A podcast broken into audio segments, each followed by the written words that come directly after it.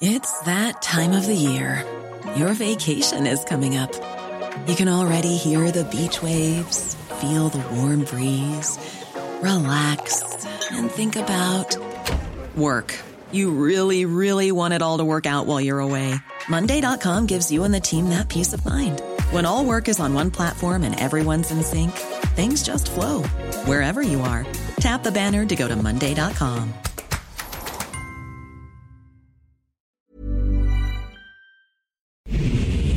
Ahora inicia A la Una con Salvador García Soto. A la Una. Donde la información fluye, el análisis se explica y la radio te acompaña. A la Una con Salvador García Soto. A la Una. Comenzamos. Los civiles están bien ellos los van a liberar cuando permitan las condiciones por eso hoy en el Día Internacional de la Lucha contra el Cáncer de Mama me sumo y felicito a todas las mujeres de México. Con esa continuidad seguiremos avanzando. Así es que dense por muerto, señores y señoras mentirosas del pueblo de México. Yo lo único que le voy a pedir, consejera, es que seamos respetuosas. Aquí no hay chicanada.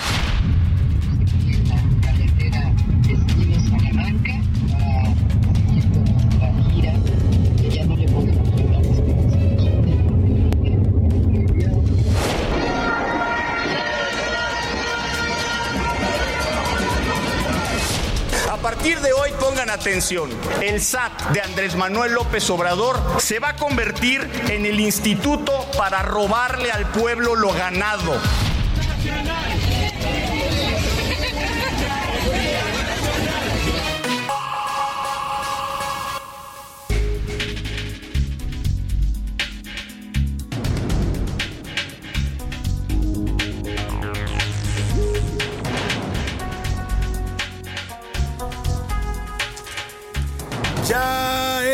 Es la una de la tarde en punto en el centro de la República. Los saludamos con mucho gusto.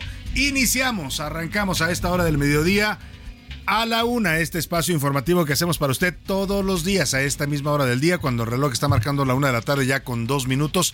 Estamos aquí preparados, listos y de muy buen ánimo para llevarle la mejor información en la radio. En las siguientes dos horas le vamos a estar actualizando el panorama informativo con lo más importante, solo lo más importante de lo que haya ocurrido en la ciudad, en el país y en el mundo. Se lo estaremos reportando al momento aquí en A la Una. Mucha información para compartirle en este viernes 20 de octubre. Póngase de buen ánimo que ya vamos a inaugurar en un rato más el fin de semana. Por lo pronto, por lo pronto le vamos a acompañar en este momento del día. Vamos a estar eh, como todos los días nos proponemos, siendo su compañía diaria al mediodía y también, por supuesto, hacerle pasar un rato lo más agradable que podamos y sobre todo llevarle también la mejor información. Es lo que nos proponemos día a día y esperemos estarlo logrando. Nos da gusto escucharlo y verlo del otro lado del, del, del micrófono, aunque usted no lo crea, siempre estamos pensando en usted que nos escucha cuando hacemos este espacio informativo, lo hacemos para usted. Saludo a la gente que nos puede ver porque esta emisión, además de escucharse en la radio, en la frecuencia del 98.5 de FM aquí en la Ciudad de México y en distintas frecuencias en toda la República Mexicana. Mandamos saludos, por supuesto, a Monterrey, a Guadalajara, a la comarca lagunera, a Oaxaca capital, al istmo de Tehuantepec también en Oaxaca, a Tampico, Tamaulipas, al Heraldo Radio del Altiplano, a Puebla y Tlaxcala, los saludamos con gusto, al Heraldo Radio Acapulco, también a Tuxtla Gutiérrez, Chiapas, también a Chilpancingo Guerrero, a Mérida, Yucatán, a Tepic, Nayarit, hasta el otro lado del río Bravo llegan los saludos y las frecuencias del Heraldo Radio, a McAllen y a Brosville, Texas, a San Antonio y a Huntsville, Texas, que nos sintonizan a través de las frecuencias de Now Media Radio, también a Airville, Chicago, allá en la zona de los Grandes Lagos, y también a la gente de Iowa, en Cedar Rapids e Independence, Iowa. A todos les mandamos un abrazo afectuoso y bueno, pues vamos a estarles informando y acompañando en este momento. Vámonos en este viernes soleado en la capital de la República, 22 grados centígrados la temperatura, va a ser frío por la tarde, 11 grados centígrados están previéndose como mínima. Hay alerta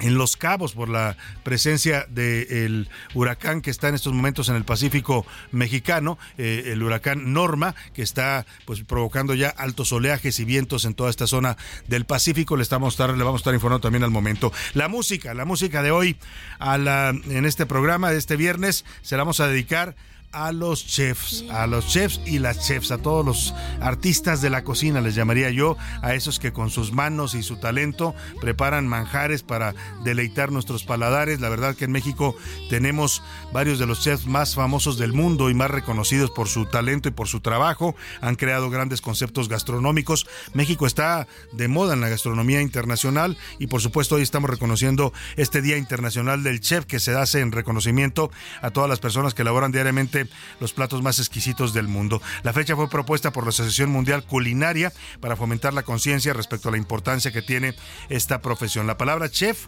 viene del vocablo francés, francés que se utiliza para designar al jefe por ello, es el chef no solo quien diseña los platos de comida, sino que es capaz de organizar, coordinar a todo un equipo en la cocina para producir experiencias sublimes culinarias. Eh, en México, por ejemplo, mandamos saludos eh, y, nuestro reconocimiento a chefs como Enrique Olvera del el restaurante Puyol, aquí eh, en, también está Elena Reigadas del Rosetta, que ahora también está muy reconocida en el mundo, está en, no sé cómo se llama el, chef del restaurante Máximo, que también es uno de los más reconocidos en este momento aquí en la Ciudad de México. Aquí en el Heraldo de México saludamos con gusto a nuestros chefs de Gastrolab, este concepto gastronómico que tiene el Heraldo Media Group, al chef Israel Arechiga, que colabora con este espacio, a Gabriela Ruiz, a Paulina Bascal, eh, eh, Eduardo García es el chef del Máximo, que se lo recomiendo mucho, es un restaurante que está ahí en la colonia Roma, en Álvaro Obregón. Nada más que hay que hacer reservación con varias semanas de anticipación porque están siempre muy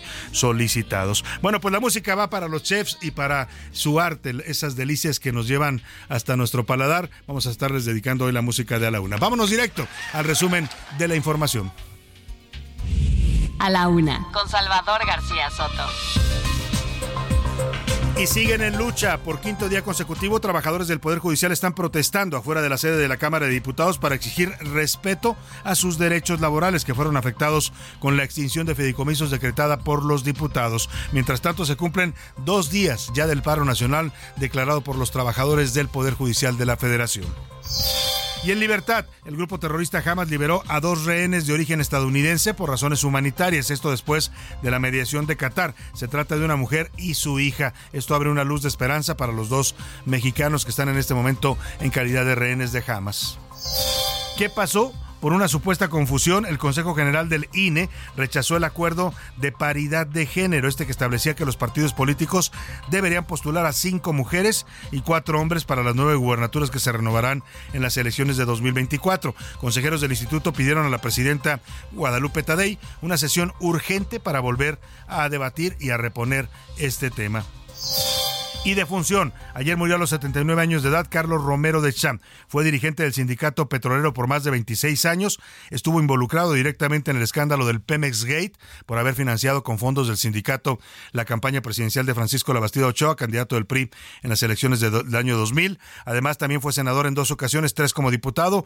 Nunca lo pudieron eh, imputar por nada, a pesar de que su familia vivía con lujos eh, bastante notorios. Bueno, pues un hombre que se enriqueció al amparo de los liderazgos sindicales, un buen representante de lo que se llamaba el viejo charrismo sindical. Vamos a darle el perfil de Carlos Romero Champ, que falleció el día de ayer. Y en alerta, a pesar de que el huracán Norma se ha degradado a categoría 2, todavía mantienen alerta por fuertes lluvias a Baja California Sur, Sinaloa y algunos otros estados del Pacífico mexicano. Se espera que este sábado mañana toque tierra Norma. Y en la segunda hora de la una vamos a platicar de la inseguridad que se vive en México. El 61% de los mexicanos dicen sentirse inseguros en la ciudad en la que viven, mientras que en ciudades como Colima, Fresnillo y Apatzingán, que son de las más violentas de México, el 94% de sus ciudadanos dice que no se siente seguro en su municipio. Y a las urnas, le voy a contar de las elecciones que habrá en Argentina este domingo 22. Los argentinos van a elegir a un nuevo presidente o presidenta, Javier Milei, el eh, derechista del Partido Libertario. Eh, está también Miriam Brickman, del Frente Izquierda de Trabajadores, Juan Ciaretti, del Partido Justicialista, Patricia Bullrich, del Partido Republicano, y el candidato oficialista Sergio Massa, del Partido Renovador y todos pobres. Hoy los curuleros de San Lázaro le cantan a los fideicomisos del Poder Judicial que canceló el presidente López Obrador. Venganza o justicia. Vamos a escuchar a los curuleros de San Lázaro en su parodia musical. En los deportes inicia la fiesta. Este viernes inaugura la edición 19 de los Juegos Panamericanos en Santiago de Chile con la, eh, pues eh, es digamos la antesala de los Juegos Olímpicos de París que habrá el, este, el próximo año. En la Laguna conversamos con Fernando Platas, jefe de la misión mexicana. Además, Gran Premio de Austin también nos va a contar Oscar Mota, series de campeonato del béisbol, Tigres ante Cruz Azul y los Bills de Búfalo contra los Patriotas de Nueva Inglaterra en el fin de semana deportivo que nos traerá el señor Mota. En el entretenimiento, Neya Raga nos cuenta sobre el pago de pensión alimentaria que realizó Luis Miguel Araceli Arámbula después de años de que lo estuvo denunciando públicamente por no dar dinero para la manutención de sus hijos. Luis Miguel finalmente aflojó la chequera y pagó sus obligaciones como padre. Ya le vamos a contar todos los detalles. Vámonos, si le parece, directo a la información. Tenemos un programa variado, con muchos temas, con mucha información distinta, distintos tópicos para estarle informando, para que estemos comentando y también más adelante luego las preguntas del día para que usted opine, comente y debata con nosotros los temas de la agenda pública de este país. Estas son las de cajón en A la Una. Una de la tarde con 10 minutos, vamos directo a la información. Sigue la protesta del Poder Judicial, de los trabajadores de este poder, por segundo día consecutivo, están en paro nacional. Es el quinto día de, protestas eh, para todos los órganos jurisdiccionales de este importante poder para los mexicanos. Todo esto tiene que ver con la decisión de Morena y de López Obrador de quitarle, de robarle al Poder Judicial 15 mil millones de pesos que le pertenecían en sus fideicomisos, la extinción de 13 de 14 fideicomisos. Más de 52 mil trabajadores dejarán de laborar hasta el próximo martes. Por lo pronto, han convocado una marcha este domingo del Monumento a la Revolución al Zócalo y el 24 de octubre van a reunirse afuera del Senado en rechazo a la eliminación de estos fideicomisos. Este viernes siguen las concentraciones en el edificio del Consejo de la Judicatura Federal aquí en la Ciudad de México, también en el Palacio Legislativo de San Lázaro y los trabajadores dicen que seguirán luchando por defender los recursos y sus prestaciones laborales. Vamos con Gerardo Galicia que se encuentra en estos momentos allá en el Palacio Legislativo de San Lázaro, donde están protestando todavía los trabajadores del Poder Judicial. Gerardo, te saludo, muy buenas tardes. Así es, Salvador, excelente tarde. Y para evitar confrontaciones o personas lesionadas, los trabajadores del Poder Judicial de la Federación decidieron no realizar un mitin en Palacio Nacional y determinaron cambiar la protesta programada para este viernes al edificio del Consejo de la Judicatura Federal, ubicado a un costado de la Cámara de Diputados. Y de hecho, en estos momentos se está realizando un mitin en este inmueble ubicado en el eje Trazo Oriente y Zaragoza. Vamos a escuchar parte de lo que ocurre.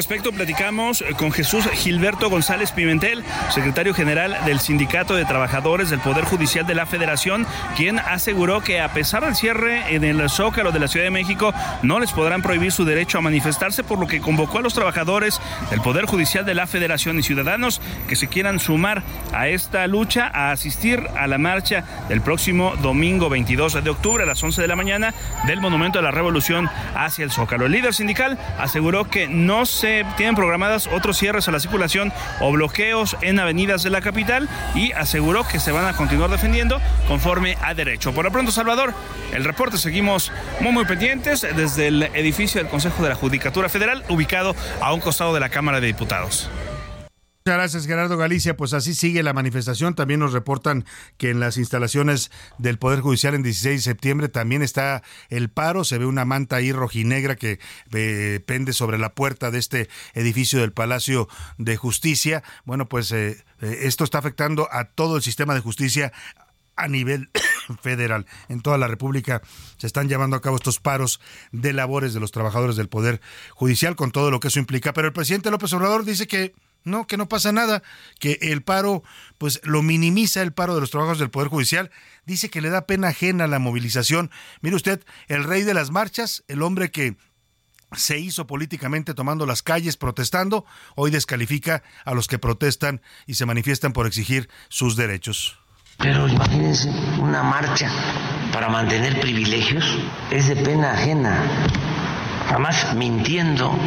Aquí hemos dicho, no se les va a quitar salarios, no se les van a disminuir sus sueldos a los trabajadores del Poder Judicial, ni se les van a quitar prestaciones, nada. Es lo de arriba, que es una vergüenza. Si el Poder Judicial está en huelga y en vez de 15 días tardan un mes o dos meses, ganamos. En tres meses han dejado en libertad como a 20 presuntos delincuentes, tanto del crimen organizado como de la delincuencia de cuello blanco. Ahí está, el presidente insiste en que no se están afectando prestaciones de los trabajadores del Poder Judicial, pero mire, pues yo no entiendo que ellos estén en la calle protestando si no hubiera efectivamente un, una afectación a sus prestaciones. Ya lo ha dicho la Suprema Corte, el Consejo de la Judicatura, el Tribunal Electoral, sí hay fideicomisos entre estos, entre estos 15 que desaparecieron, que se destinaban al pago de pensiones, de fondos de retiro para trabajadores y mandos medios del Poder Judicial. Hay un otro fideicomiso que era para préstamos de vivienda. En fin, el presidente eh, insiste en que no se está tocando, pero pues quiere que se crea su palabra a pie de juntillas. Lamentablemente, lamentablemente, eh, es un presidente que ha mentido tanto en lo que va de su gobierno y se le han documentado tantas mentiras, no porque lo diga yo, ¿eh? Hay especialistas que se han dedicado a detectarle cada cosa que dice que no es cierto, que no se sostiene con hechos reales y la lista que le realiza, por ejemplo, Luis Estrada de la consultora Spin ya lleva más de no sé cuántas, 1.600 mentiras documentadas en los cinco años de gobierno.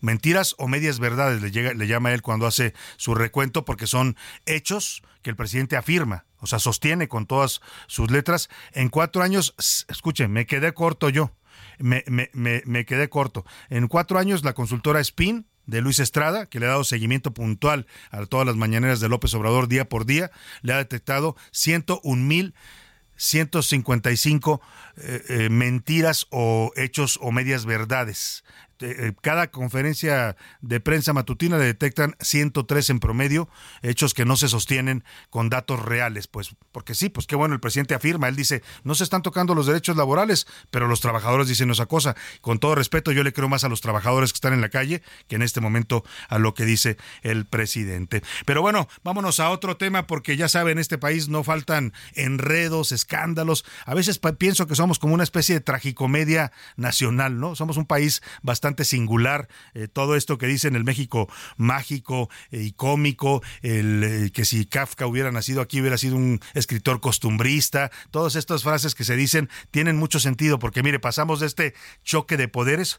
Los poderes de este país, en lugar de estar trabajando y produciendo para el país, el poder ejecutivo en este caso, el presidente y el poder judicial que representa la corte, los jueces y los magistrados, están peleando, están peleando por dinero.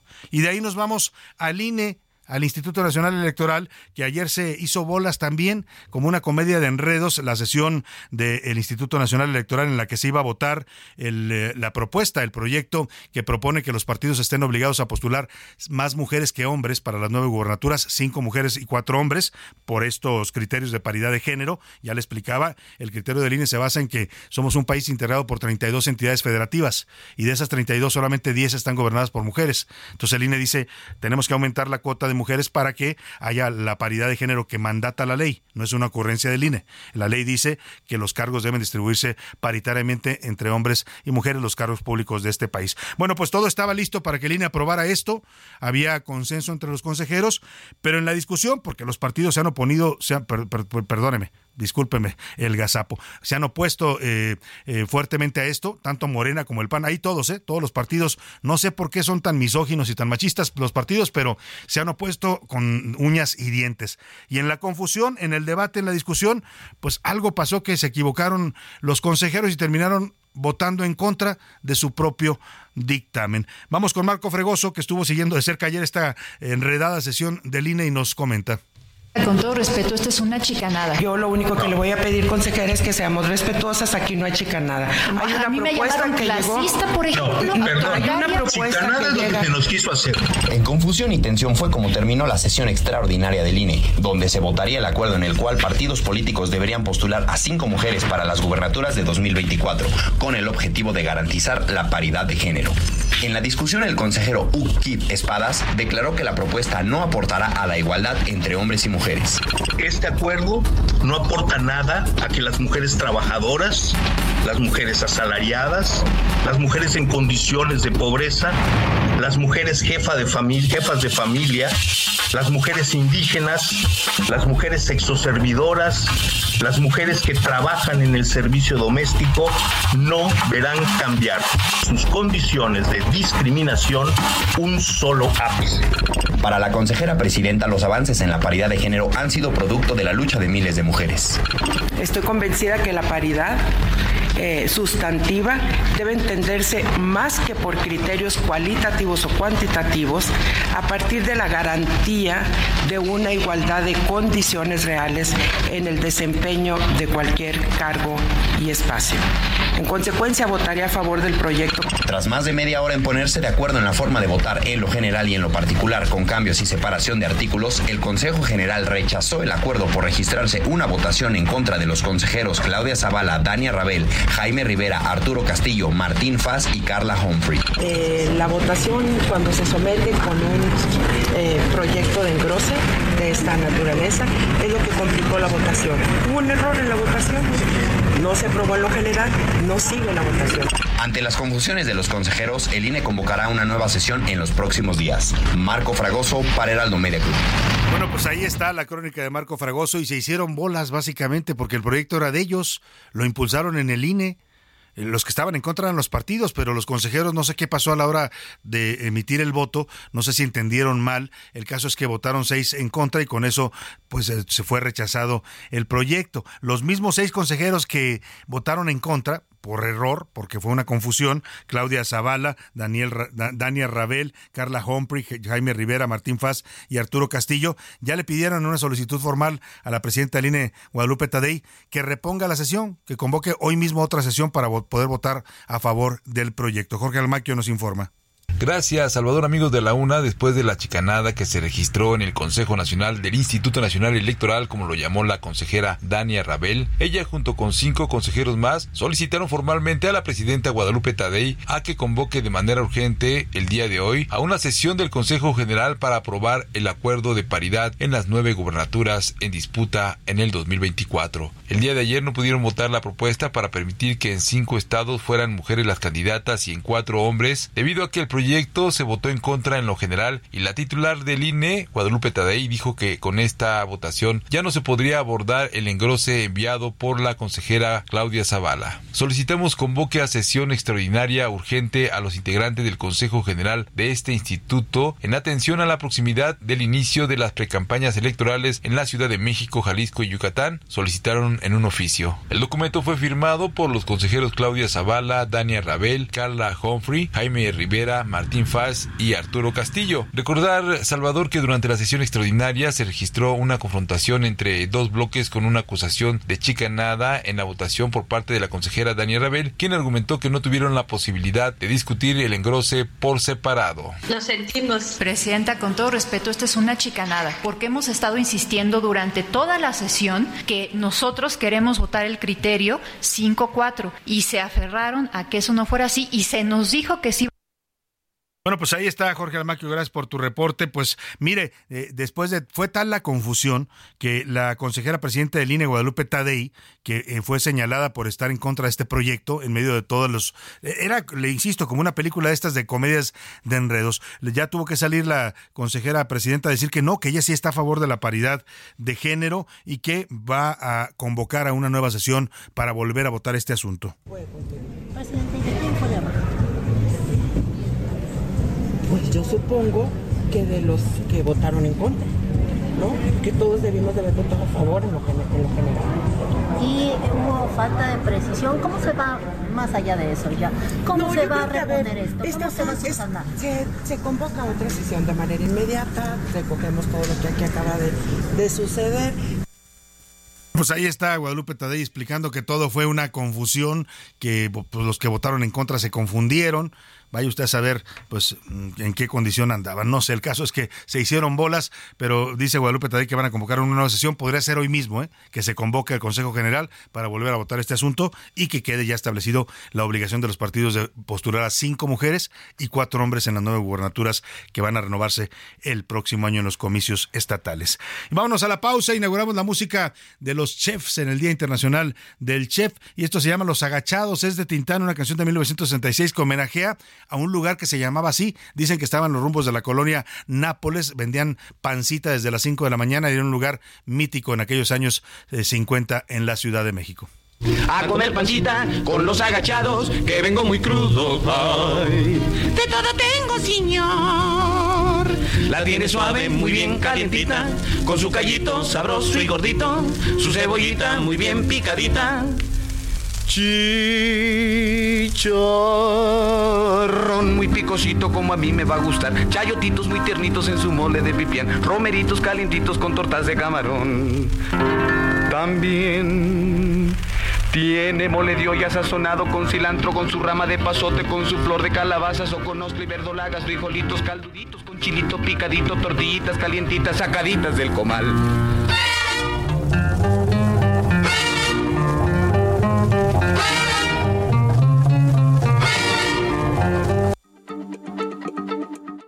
Heraldo Radio, la H se lee, se comparte, se ve y ahora también se escucha.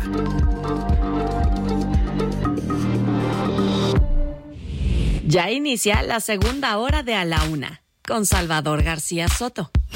A la Una. Donde la información fluye, el análisis se explica y la radio te acompaña. A la Una con Salvador García Soto. A la Una. Comenzamos. Abierto Tampico del 23 al 28 de octubre. Disfruta del mejor tenis del mundo en Tampico. Boletos desde 150 pesos. Más de 15 restaurantes, firmas de autógrafos, juegos infantiles y mucho más. Garra, pasión y entrega. Ven y disfruta con nosotros. Boletos en www.showbizticket.com.mx. Síguenos en redes sociales. La rima de Valdés. ¿O de Valdés la rima? Bañarse ya no es opción, mi cuerpo ya no se cubre de agüita en el mes de octubre, solo me quedó el jabón. Es que ya ni de bolón me voy a dar una ducha, pues el rumor que se escucha es una noticia mala. El sistema Kutsamala raciona a la capirucha y también en el estado van a racionar el agua. Así lo anunció con agua. Yo sí estoy muy preocupado porque no estoy preparado ni para carrear cubetas, no me lavaré la jeta, no resulta una sorpresa que se nos vacíen las presas por la sequía en el planeta. Una pipa en Locatel también se puede pedir, mas tenemos que vivir con poquita agua. ¡Qué cruel! Yo no sé si a su nivel nuestras presas volverán. El agua se acabará, ya tenemos que cuidarla, aprender a racionarla, porque ya no lloverá. De acuerdo con datos oficiales del Instituto Mexicano para la Competitividad, la carrera de gastronomía tiene un costo aproximado de 100 mil pesos mexicanos en universidades públicas, mientras que la inversión en universidades privadas ronda los 950 mil pesos por toda la licenciatura. Estos gastos se deben a los instrumentos especializados, utensilios, ingredientes e incluso uniformes que se requieren durante toda la carrera.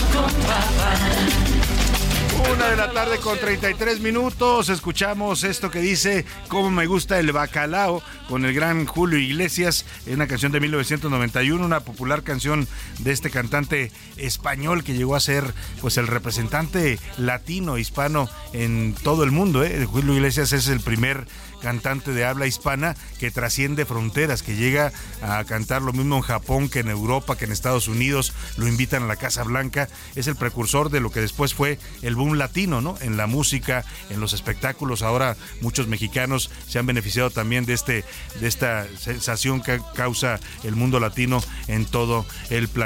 Bueno, pues esto tiene que ver con este este pescado eh, o este pez tan característico de la gastronomía española el bacalao, como dice Julio Iglesias, se pesca en aguas profundas y las, eh, se encuentra mucho en las playas, en los mares de Cataluña y del País Vasco. Es eh, característico, casi en todas las regiones de España se prepara el bacalao y, a México llegó precisamente por los españoles. Aquí en la Ciudad de México se come mucho en la Navidad y en el Año Nuevo el bacalao a la vizcaína. Es parte de los platillos de fin de año. Así es que, pues estamos en el Día Internacional del Chef y así homenajeamos a todos esos que nos hacen cosas tan deliciosas para degustar y para comer.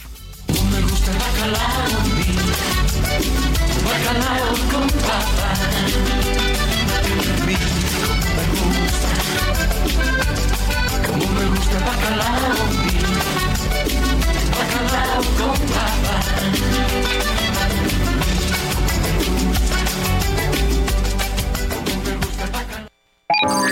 El ojo público. En A la Una tenemos la visión de los temas que te interesan en voz de personajes de la academia, la política y la sociedad. Hoy escuchamos a Jimena Céspedes en hashtag La conversación en tiempo real. El ojo público. Aunque la guerra entre Israel y Palestina sigue llenando la agenda sociodigital, en México la audiencia se volcó al tema de la extinción de varios fideicomisos del Poder Judicial. Al respecto, el 68% de la audiencia sociodigital que habló sobre este tema está en contra de la desaparición de los fideicomisos. Señala que a pesar de que el presidente diga que solo afectará a los de arriba, sí toca los ahorros y prestaciones de los trabajadores del Poder Judicial. Mencionan que es un atentado contra el equilibrio del poder del país y condenan la represión hacia los manifestantes. Todos somos Poder Judicial de la Federación y apoyo al Poder Judicial de la Federación son algunos de los hashtags que utiliza la audiencia sociodigital. El 32% por su parte celebra la votación en el Congreso y mueven el discurso del presidente de que con esos fideicomisos se eliminan los privilegios de la élite. Al respecto de la aprobación por parte del INE del inicio de precampañas a partir del 20 de noviembre, sigue la contienda en redes entre Xochitl y Claudia Sheinbaum. Aunque ambas han bajado en alcance y van prácticamente parejas, un 50% cada una de alcance sociodigital, la percepción hacia ellas no es la misma. Mientras Xochitl tiene cerca del 70% de percepción positiva, Claudia tiene cerca del 80% de negativos. No solo carga con sus propios negativos, sino que también empieza a cargar con aquellas decisiones del gobierno que no le gustan a la audiencia sociodigital. En los temas internacionales se ha ido moviendo la conversación de la condena a los ataques perpetrados por Hamas a un apoyo hacia Palestina y principalmente hacia la defensa de los ciudadanos. Este apoyo se ve en redes sociales en un 57% hacia la comunidad palestina y un 43% de apoyo hacia la comunidad israelí. Finalmente, hablando de la guerra entre Israel y Palestina, nuestro personaje de la semana son las fake news, que están logrando hasta movilizaciones basadas en datos falsos o inexactos. Como lo mencionamos la semana pasada, ahora más que nunca tenemos la obligación moral y ética de verificar la fuente y ser muy conscientes de aquellas cosas que vamos a publicar, replicar o compartir. Soy Jimena Céspedes y nos vemos la próxima semana en A la Una. Bueno, pues ahí está, ahí está el eh, ojo público con Jimena Céspedes de MW Group. Interesante el análisis que nos hace de la conversación digital, de todos esos temas que se van moviendo en las redes sociales, en la conversación en Internet. Y bueno, ya escuchaba usted esta tendencia en la que el pueblo palestino o la causa de Palestina pues ha ido ganando terreno en la opinión pública, sobre todo a partir de este dato del bombardeo a un hospital en Gaza. Dice que el 57% de las conversaciones son a favor de Palestina y 43% a favor de Israel. Y el otro dato, las fake news que están corriendo eh, también en este conflicto bélico. Interesante, lo, siempre los temas que nos eh, trae Jimena Céspedes de MW Group. Oiga, y hablando de la guerra en el Medio Oriente, es el día 14 ya de esta conflagración que está pues eh, causando no solo mucho dolor y muchas pérdidas humanas en esta región del mundo, ya le hablaba yo de esta crisis humanitaria también en la que se encuentran más de un millón de palestinos que huyeron de la franja de Gaza Norte, se fueron a refugiar al sur, pero no tienen comida, agua, están muchos de ellos parados en este eh, paso de Ranfer, se llama, si mal no recuerdo, que va hacia Egipto, pero por alguna razón el pueblo palestino, hoy veía un análisis muy interesante, pues no lo quieren apoyar ni siquiera otros países árabes. Egipto y Jordania de inmediato dijeron no vamos a aceptar refugiados palestinos y los pobres palestinos están ahí en un pedazo de tierra pues aguantando, resistiendo sin comida, sin agua, empieza a llegar ayuda humanitaria, pero ya van 14 días y apenas ayer se anunció que Israel iba a permitir el paso de ayuda humanitaria. Es una tragedia lo que está pasando con la guerra del Medio Oriente y bueno, en este día 14 le tenemos como siempre el recuento, lamentablemente doloroso siempre, de esta eh, guerra en el Medio Oriente. Iván Márquez nos da el parte de guerra. Parte de guerra. En A la Una le damos seguimiento puntual al conflicto en Israel. Día 14 de guerra. Tropas israelíes se preparan para un inminente ataque terrestre están desde hace una semana esperando la orden para arrasar con Gaza. Incluso el primer ministro de aquel país, Benjamín Netanyahu, los visitó. Vamos a ganar con toda fuerza. ¿Están listos?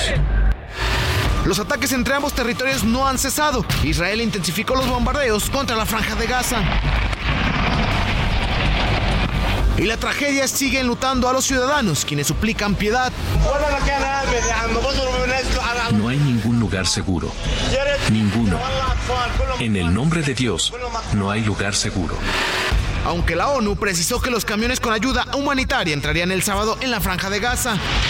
Además, el presidente de Estados Unidos, Joe Biden, reafirmó por medio de un mensaje su apoyo a Israel.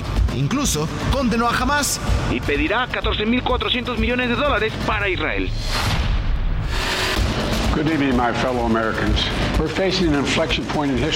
Buenas noches, mis compatriotas estadounidenses. Enfrentamos un punto de inflexión en la historia, uno de esos momentos cuando las decisiones que tomemos hoy determinarán el futuro durante décadas por venir. Hamas y Putin representan amenazas diferentes, pero tienen en común que ambos quieren aniquilar por completo una democracia vecina. Bueno, pues ahí está, así las temas de la guerra. Ya lo advertía también hoy el primer ministro de Israel, Benjamín Netanyahu. Estuvo visitando las tropas israelíes desplegadas en la frontera con Gaza y les advirtió que pronto comenzará este ataque terrestre que nos comentaba Iván Márquez. Pues quieren desaparecer literalmente Gaza. Se empiezan a asomar intenciones también un poco perversas en esta guerra. ¿eh? Sí es cierto, lo que hicieron el grupo de Hamas es eh, algo eh, terrible, es un ataque brutal, es un tema pues casi de animales, decían muchos de los testigos que vieron este ataque despiadado sobre los ciudadanos israelíes pero también lo que está haciendo Israel, pues parece que quisiera ya apropiarse de este territorio y desaparecer lo que hoy es el único territorio que le queda al pueblo palestino. Vamos a estar siguiendo de cerca este conflicto y le estaremos, como siempre, reportando, pues sin tendencia, ¿eh? tratando de equilibrar siempre la información en los dos bandos. Aquí no somos partidarios de ninguno y menos, mucho menos de la guerra. Jamás anunció en todo este contexto la liberación, ya le decía, de dos rehenes estadounidenses, eh, gracias a la mediación de Qatar, este país que intervino para pedir que una mujer, una madre y su hija fueran liberadas. Lalo Campos, periodista independiente allá en los Estados Unidos, nos platica de esta buena noticia porque siempre será bueno la liberación de rehenes y también yo le decía, abre una luz de esperanza para los dos mexicanos que están en este momento retenidos, secuestrados por el grupo terrorista palestino. Salvador, ¿cómo estás? Buena tarde, te saludo. Finalmente se prende una pequeña luz de esperanza para algunos estadounidenses que están secuestrados por el grupo Hamas allá en el Medio Oriente. Y es que este, este viernes se supo finalmente, Salvador, de la liberación de dos mujeres, madre e hija, eh, residentes en, Chicago, allá en Illinois, eh, que fueron finalmente liberadas de su cautiverio por el grupo Hamas, esto a mediación de Qatar y sin duda también de, de alguna manera pues como presión de la visita que tuvo el presidente Joe Biden hace dos días allá a la zona de conflicto en, en Tel Aviv. Bueno, Salvador, pues la situación para los Estados Unidos la siguen viendo de alta preocupación, tan es así que el presidente de los Estados Unidos, la Casa Blanca, ha solicitado al Congreso el otorgamiento de 106 mil millones de dólares para poderlos aplicar de nueva cuenta en Ucrania y en eh, particularmente Salvador en Israel, Israel, Ucrania y el reforzamiento de la frontera sur eh, estadounidense para tratar de mitigar de alguna manera y de evitar y detener eh, esta situación de las olas migrantes que están invadiendo realmente el sur estadounidense, Salvador. Pero lo importante dentro del conflicto y sobre todo para el pueblo estadounidense es el anuncio de la liberación de estas dos mujeres que según tengo entendido y he reportado por acá se llama Judith y Natalie. Son madre e hija y como te decía hace un momento, residentes de los suburbios de Chicago. Salvador, hasta aquí mi comentario. Buena tarde, soy José Eduardo Campos. Muchas gracias, querido Lalo Campos, allá en los Estados Unidos. Buena noticia, sin duda siempre será una noticia feliz el que liberen a rehenes que estaban en condiciones pues bastante eh, delicadas, ¿no? No se sabía de su estado de salud. Y esta madre, como dices, Judith y Natalie, um, eh, originarias de Chicago, pues eh, afortunadamente ya podrán quedarse con sus familias allá en Chicago. Y mire, a propósito de los dos rehenes mexicanos, el embajador de Palestina en México, el señor Mohamed Saad, eh, reveló ayer que los dos rehenes mexicanos, que son este joven Orión Hernández y la señorita eh, eh, pues, pues bueno, pues que afortunadamente dice que están bien de salud y que van a ser liberados. Los civiles están bien, ellos los van a liberar cuando permitan las condiciones. Nosotros esperamos que se liberen estos eh, detenidos y que regresen a sus familias eh, y que continúen su eh, vida familiar. Bueno, pues ahí están, ahí está lo que dice el embajador eh, palestino en México, una buena noticia que están bien de salud y que pronto serán liberados estos dos jóvenes mexicanos. Ojalá y así sea y espero poder darle también esa buena noticia. Oiga, vamos a un momento más le voy a platicar de la muerte de Carlos Romero de Champs, este singular personaje del sindicalismo mexicano, dirigió el sindicato de Pemes por más de 26 años.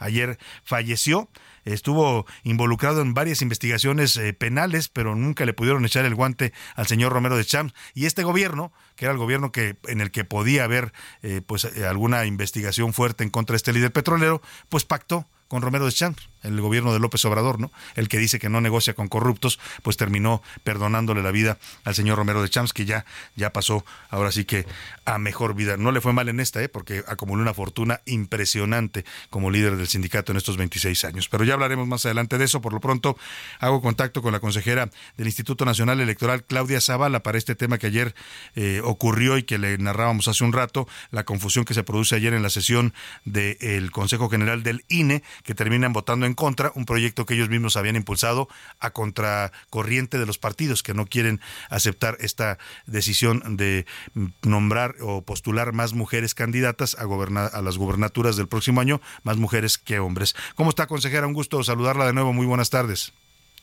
Muy buenas tardes, Salvador. El gusto es mío y saludar a toda la audiencia. Eh, oiga, consejera, ¿qué pasó finalmente ayer? Ya dimos la nota y la crónica, pero bueno, pues ¿dónde se genera la confusión? ¿Por qué terminan varios consejeros que estaban a favor de este criterio de paridad votando en contra? A ver, es que no hay ninguna confusión. A mí me parece lo que, eh, que lo que hubo fue un indebido procesamiento de la votación. Y esto se lo digo porque eran muy claras las posiciones que teníamos en el Consejo General. La mayoría, casi la totalidad de las y los consejeros nos pronunciamos en que estábamos de acuerdo que se aplicara esta eh, medida de cinco mujeres eh, para candidatas a la gubernatura, cuatro hombres, y lo que nos hacía eh, separarnos eran las razones de cómo llegábamos a esta determinación y al procedimiento que estábamos regulando en, en el proyecto. Una parte de los consejeros consideraba que eran las razones que estaban en el proyecto que subió a Consejo General eran las adecuadas.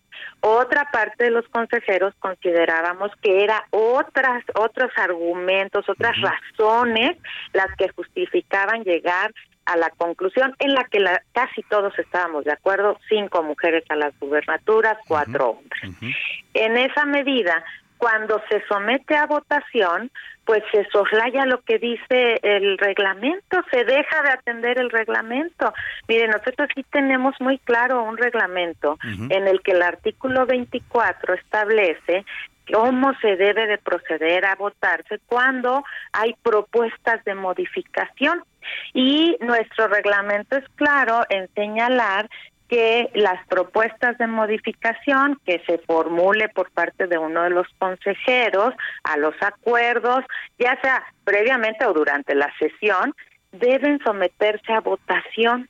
Y eso fue lo que no pasó ayer. Rechazamos los argumentos que estaban en un acuerdo que subió a consejo y eh, habíamos había subido yo una propuesta ya en blanco y negro que íbamos a decir y cómo sostenerlo que acompañábamos los una una mayoría de consejeras y consejeros. Entonces al haber sido rechazado el primero la, la fase argumentativa pues lo que procedía era proceder a votarse la otra parte. Claro, que era el fondo del asunto, ¿no? Pues sí, o sea, eh, son las razones, Salvador, son las razones que nos llevaban a la conclusión. En la conclusión todas y todos estábamos de acuerdo, salvo uno de mis colegas hasta donde yo logré entender. Y por eso le decíamos, a ver, no podemos avalar un, un proyecto con esas razones porque no son las razones que nosotros avalamos. Fíjese, nuestro reglamento dice, si un acuerdo logra mayoría, pues ya no se vota la modificación, ¿no? Pero no la logró, entonces lo que procedía era pasar a votar la modificación, que ya estaba en blanco y, negro, y luego volver a votarlo, ¿no? Sí, claro, o sea, no ganó mayoría unos argumentos, se votan los otros, gana mayoría y entonces se pasa a la parte resolutiva. Ahí, en la parte donde decíamos cinco mujeres, cuatro hombres y el procedimiento que íbamos a seguir a través del INE, los soples, la Dirección Ejecutiva de Prerrogativas, ahí coincidíamos casi todos, salvo una voz que yo escuché no coincidía. Pero lo que hubo fue un mal procesamiento de la votación.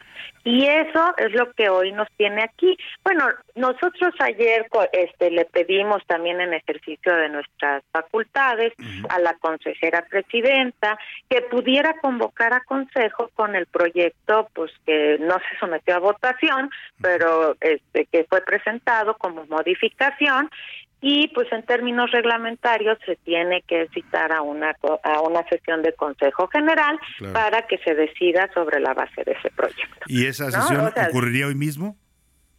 No, fíjese que estamos revisando la fecha en que podríamos eh, eh sesionar. Eso es ahorita lo estamos viendo al interior. La consejera presidenta tendrá que convocar, pero estamos viendo cuál es la fecha y el horario, pues porque tenemos bastantes actividades durante estos días.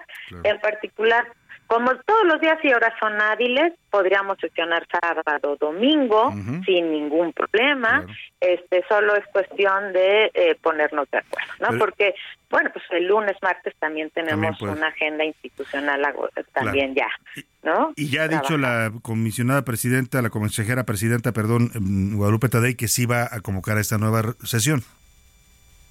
Bueno, es que el, reglamento señala que cuando una mayoría de consejeros le pida a la presidencia, dentro de las 48 horas deberá convocar a la sesión correspondiente. Pues y eso hicimos, se lo solicitamos, presentamos el documento que indebidamente no se sometió a votación y siguiendo los, los pasos reglamentarios, los de nuestro reglamento de sesiones del Consejo General. Oiga, consejera, y esto que decía su compañera Dania Rabel, consejera también del Instituto, de que había una chicanada, ¿usted cree que ocurrió o fue meramente una confusión?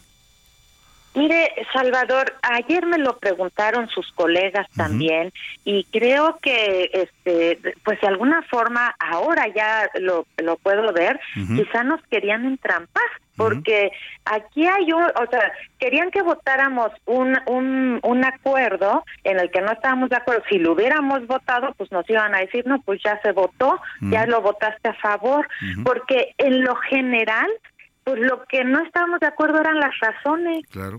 Entonces eso era lo que la modificación sustancial para el proyecto de acuerdo, cosa que no estábamos de acuerdo, por eso no la podíamos votar a favor, pero haber cortado la sesión así, pues eso es incorrecto porque el propio reglamento sí dice, deberán someterse a votación. Salvo que decline la, se, declina la propuesta, supuesto que no, no procedió. Yo seguía manteniendo mi propuesta. Pues muy bien. La buena noticia es que se va a reponer este procedimiento, esta sesión, y que eh, votarán finalmente el criterio que la mayoría de los consejeros está de acuerdo, que es que haya más mujeres candidatas para equilibrar la presencia de mujeres en las entidades federativas. Pues le agradezco mucho, consejera, como siempre, nos ayuda a entender más de estos temas y nos explica muy bien el, el asunto. Muchas gracias. Un gusto. La agradecida soy yo, Salvador. Muy buenas tardes la consejera del Instituto Nacional Electoral, Claudia Zavala. Vámonos a la pausa y despedir esta primera hora. Se fue rapidito con música. Esto se llama Cocinero, Cocinero. Este cantante español, Antonio Molina, de copla y flamenco, pues le canta a esos hombres y mujeres que nos delician y nos deleitan en la cocina.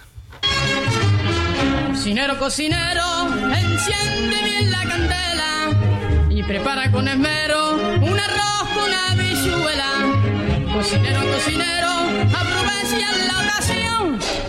Que el futuro es muy oscuro, que el futuro es muy oscuro.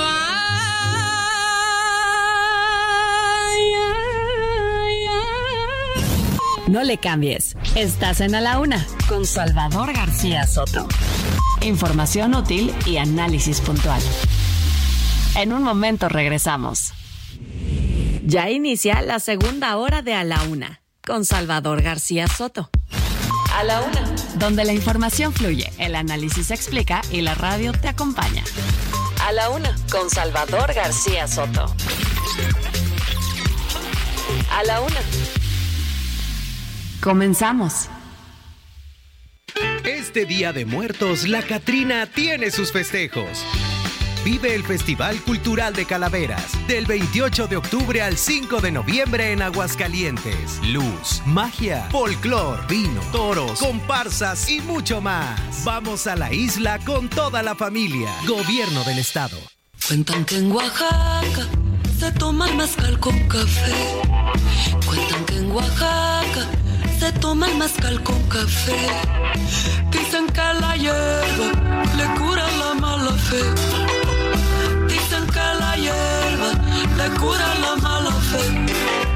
A mí me gusta el mole, que soledad me va a moler. A mí me gusta el mole, que soledad me va a moler.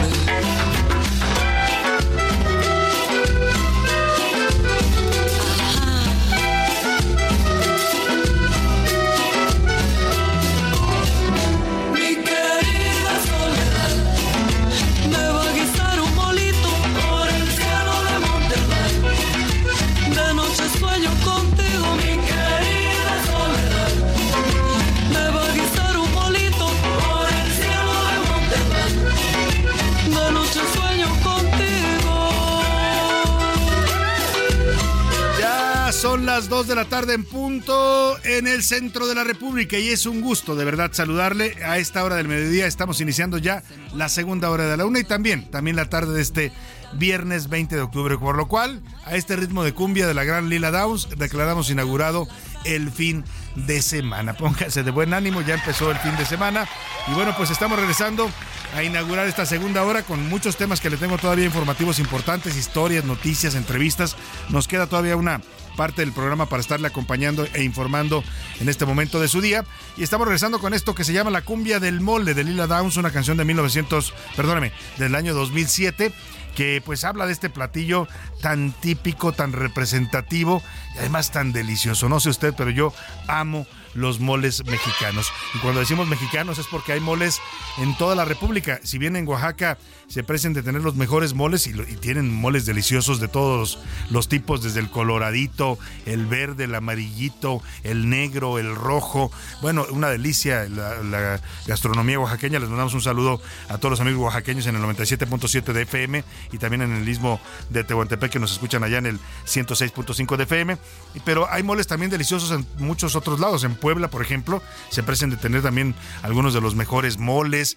En Jalisco también hacen buen mole. Mire, es uno de esos platillos que atraviesa la geografía nacional. O sea, los mexicanos somos moleros, pozoleros y pues qué otra cosa, maiceros por, por, por herencia, por tradición y taqueros, por supuesto, ¿no? El taco también es de lo que está presente siempre en nuestra gastronomía. Pero aquí hablamos del mole y hay muchos eh, chefs, por ejemplo, oaxaqueños eh, reconocidos, Alejandro Ruiz Olmedo del restaurante Casa Oaxaca, Rodolfo Castellanos del restaurante Origen, Celia Florian del restaurante Las 15 Letras, que a mí me encanta mucho las 15 Letras, José Manuel Baños, restaurante Pitiona, también allá en Oaxaca, y Pilar Cabrera del restaurante La Olla. todos les mandamos saludos en el Día Internacional del Chef y homenajeamos el mole, este platillo tan mágico, tan místico. Yo no sé si usted ha visto cuando se prepara el mole, pero es todo un ritual, ¿no? Todos los ingredientes que se le tienen que ir poniendo, ir moliendo los chiles, ir poniéndole galletita, poniéndole plátano macho, es una cosa deliciosa. Y además uno de estos platillos que se sirven en las bodas, en las fiestas, en cualquier ocasión, es bueno un molito. Seguimos con más para usted en esta segunda hora de la una. Ahora le platico lo que le tengo preparado, pero por lo pronto ya es fin de semana. Suelte el cuerpo, póngase a bailar al ritmo de la cumbia del mole de Lila Down.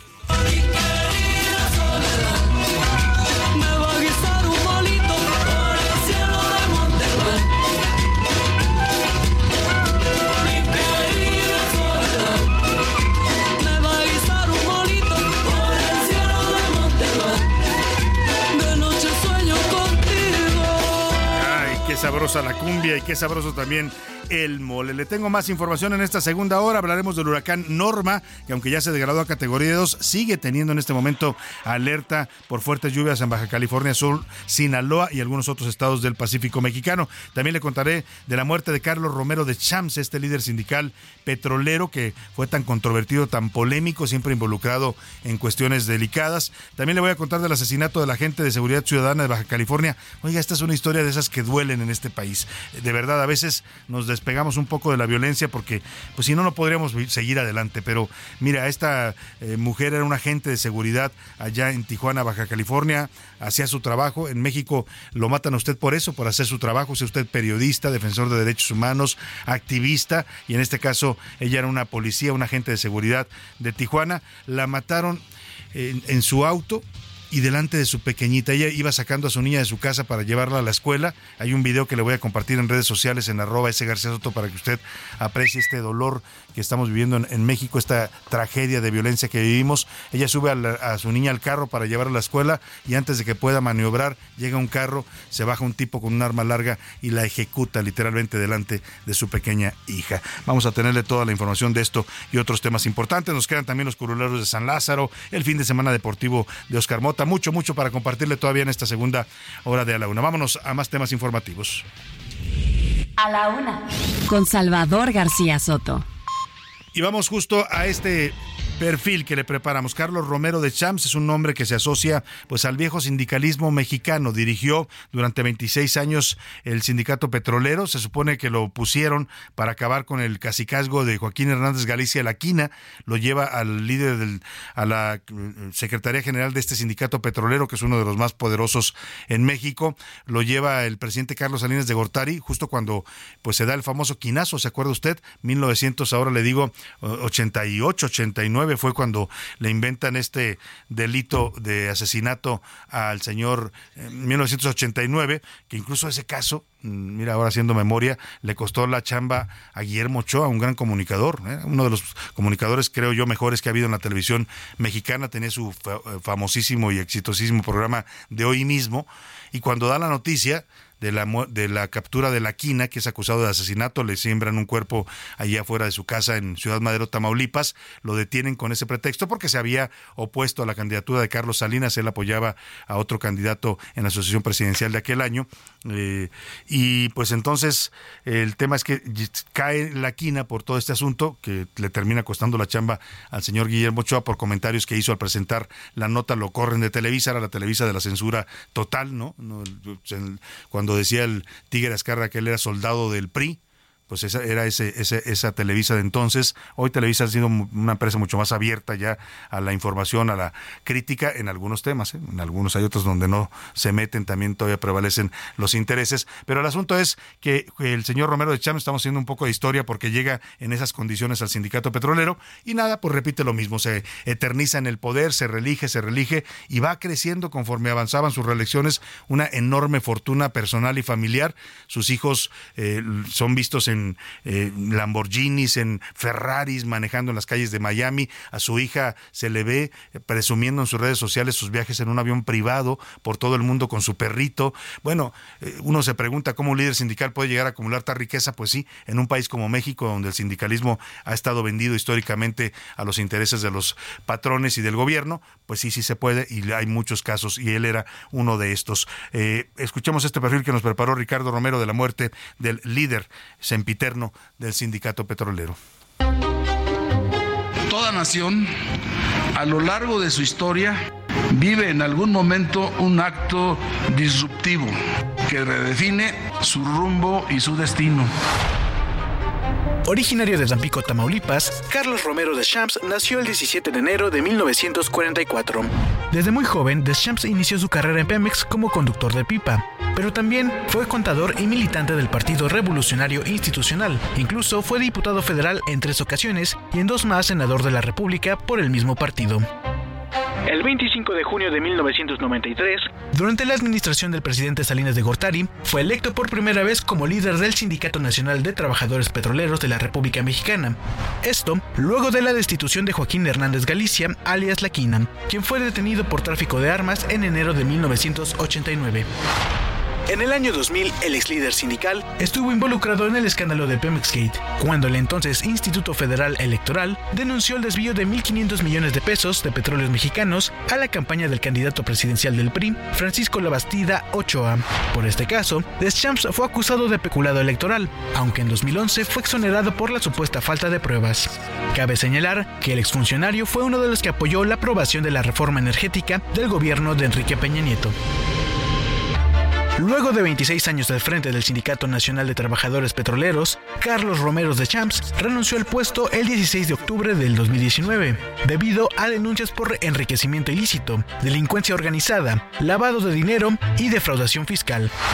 El señor Romero de Champs tiene dos denuncias en la fiscalía y por depósitos de 309 millones. Pues es la fiscalía la que va a decidir si este, las pruebas son este, contundentes. Para la UNA con Salvador García Soto, Ricardo Romero.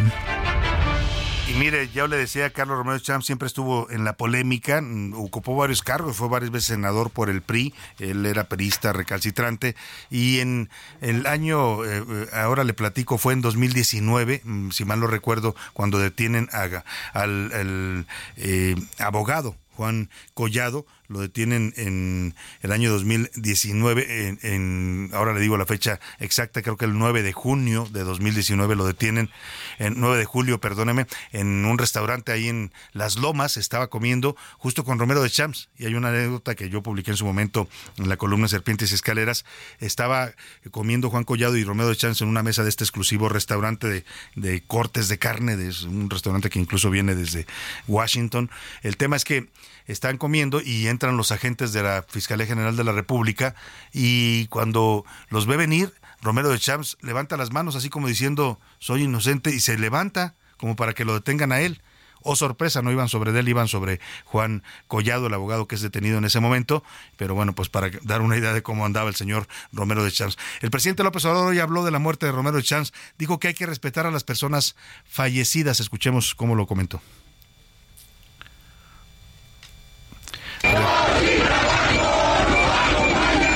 Perdónenme, andan aquí equivocados en los audios.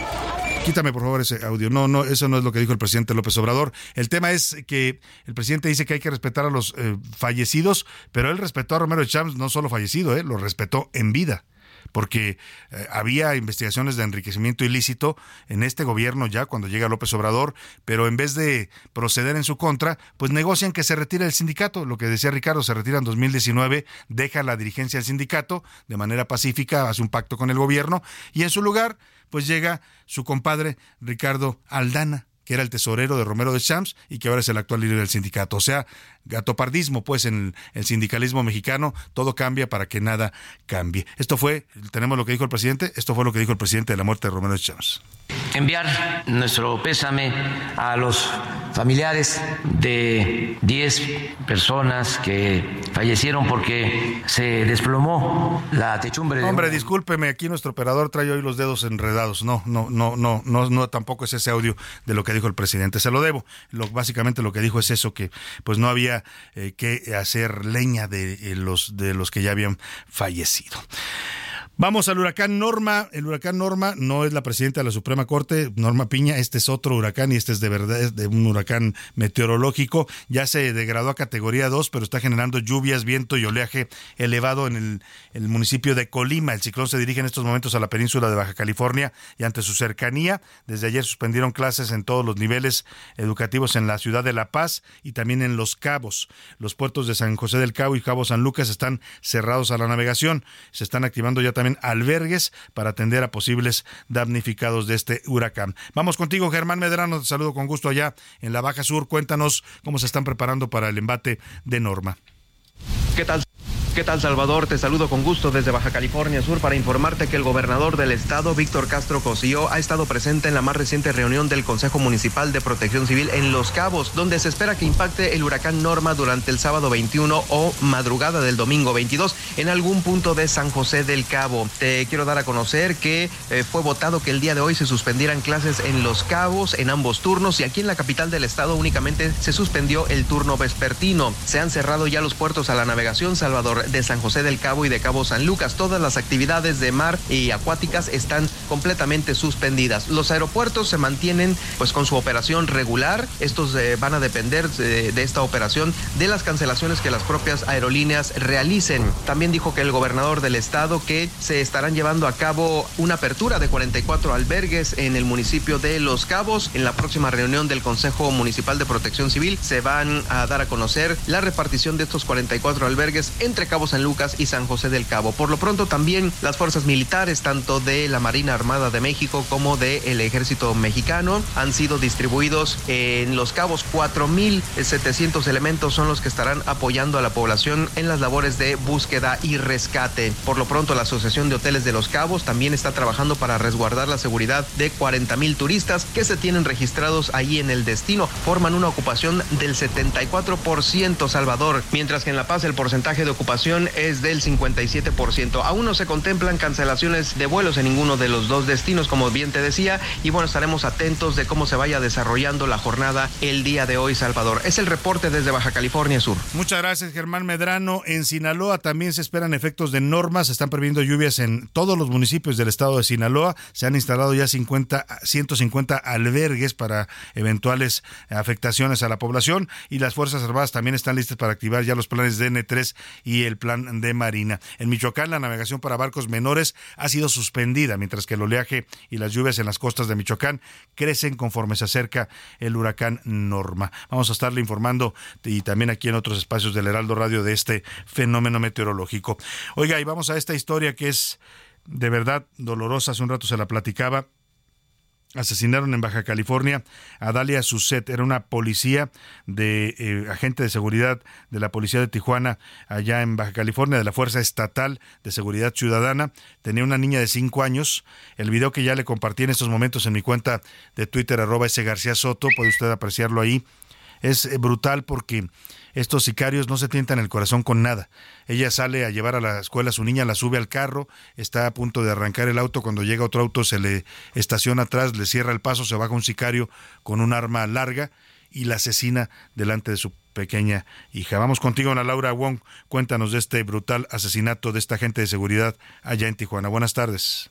¿Qué tal, Salvador? En otra información, comentarte que la mañana de este jueves fue asesinada a balazos una agente de la Fuerza Estatal de Seguridad Ciudadana en Tijuana. Esto ocurrió cuando la agente se encontraba a bordo de su vehículo con su hija de 5 años de edad. A través de un video de vigilancia se observó el momento en que la agente salió de su vivienda ubicada en el fraccionamiento Las Abejas y junto a su hija abordaron el vehículo. Los agresores estaban ya estacionados a unos metros de su casa y al darse cuenta de que estaban en en el vehículo se acercaron y le arrebataron la vida a la gente. Hasta el momento no han reportado personas detenidas, únicamente fue localizado el vehículo en el que huyeron los presuntos responsables. También comentarte que la niña salió ilesa de este lamentable hecho. Esta es la información, Salvador, desde Tijuana, Baja California. Muchas gracias, Ana Laura Wong. Pues lamentablemente es el en México de todos los días eso que está pasando allá en Tijuana y en otros estados de la República. Y bueno pues escuche usted estas noticias no las va a escuchar nunca nunca jamás en la mañanera. Ahí se habla solamente de que todo está muy bien de que los abrazos no balazos funcionan de que el país va marchando de maravilla pero nunca se habla del México real que estamos viviendo pues los ciudadanos. Oiga y hablando de la violencia y la pobreza mire hay muchos eh, estudios que sostienen que, no necesariamente eh, la pobreza está asociada a la violencia. Eso dicen algunos, algunos teóricos, se lo he escuchado también en el discurso a López Obrador, que no se debe culpar a, la pobreza de la violencia, pero pues eh, los datos dicen otras cosas. Ahora sí, como, como dice el presidente, tenemos otros datos, porque el INEGI, no nosotros, sino el INEGI y el Coneval, se pusieron a hacer un estudio con, cruzado. El INEGI, como usted sabe, es el Instituto de Estadística y Geografía de nuestro país, que mide todos los indicadores importantes que tenemos. Y por otro lado está el Coneval, que es el Consejo Nacional de Evaluación de Políticas Públicas, que mide la pobreza. Hicieron un estudio cruzado para ver eh, cuáles son las ciudades más violentas y más inseguras de México y qué tanto esto tiene que ver con la pobreza. Bueno, pues los datos en total midieron 22 ciudades que tienen problemas de seguridad y pues resulta que sí coincide. Fresnillo, Zacatecas, por ejemplo, que es la ciudad más insegura, también es una de las ciudades más pobres de Zacatecas. Eh, es el mismo caso de Uruapan en Michoacán. Eh, tienen el 90% de percepción de inseguridad en Uruapan y también tienen altos índices de marginación y de pobreza. Este estudio conjunto entre el INEGI y el Coneval nos lo explica Iván Márquez. La inseguridad y altos niveles de pobreza impactan de forma grave a 22 ciudades del país. Y es que de acuerdo a cifras del INEGI y Coneval, el porcentaje de adultos que consideró vivir de una forma insegura llegó a 61.4%, mientras que de pobreza 40%. Se trata de ciudades como Fresnillo, Zacatecas, donde 95.4% de la población se siente insegura, mientras que 40% vive en situación de pobreza. Otras son Uruapan, Michoacán, Naucalpan y Toluca en el Estado de México. También Tapachula, Chiapas, donde la tasa de pobreza es de 58.5% y percepción de inseguridad de 85.7%.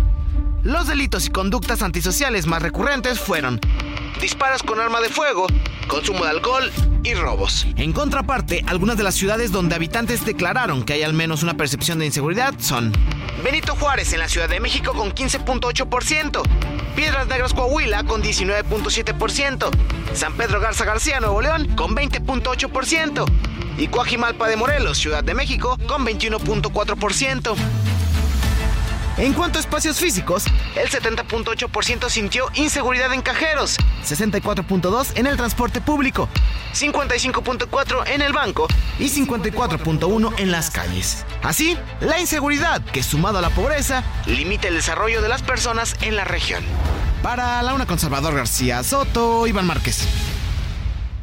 Bueno, pues ahí está esta información que realizan conjuntamente el INEGI y el Coneval. Vámonos al entretenimiento. Anaya Rega nos cuenta de Luis Miguel, que finalmente, después de años de haber sido acusado por su esposa y denunciado, Araceli Arámbula, su expareja, pues de no pagar pensión alimenticia para sus hijos, finalmente pagó. Y nos estábamos preguntando por qué el señor Luis Miguel nunca apareció en la lista de deudores. Hay una lista nacional de padres deudores que no pagan pensión alimenticia.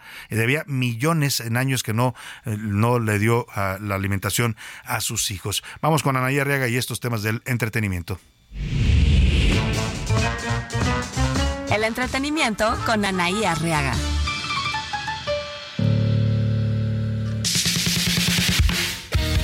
Salvador, aquí está lo bueno, lo malo y lo feo del espectáculo.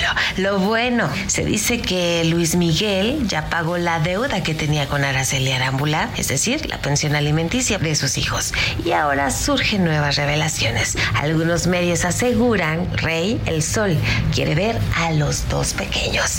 ¿Le dará la oportunidad a Araceli Arambula? La pregunta está en el aire. Lo malo. Laura Zapata cuenta que ni Talía ni Motola pagaron su secuestro y además dice que su famosa media hermana y su poderoso cuñado no tienen una relación ni cercana ni cordial con ella. Y lo feo, el actor Horacio Pancheri asegura que perdió el control de Instagram y dice que lo hackearon. El motivo, pues que se le ocurrió comentar un estado de la actriz Samandi Sendejas donde le dijo fea. Y después, la clásica, no era yo, simplemente me robaron mi cuenta. Recuerden, pórtense muy mal, pero cuídense muy bien. En A la Una te escuchamos. Tú haces este programa. Esta es la opinión de hoy.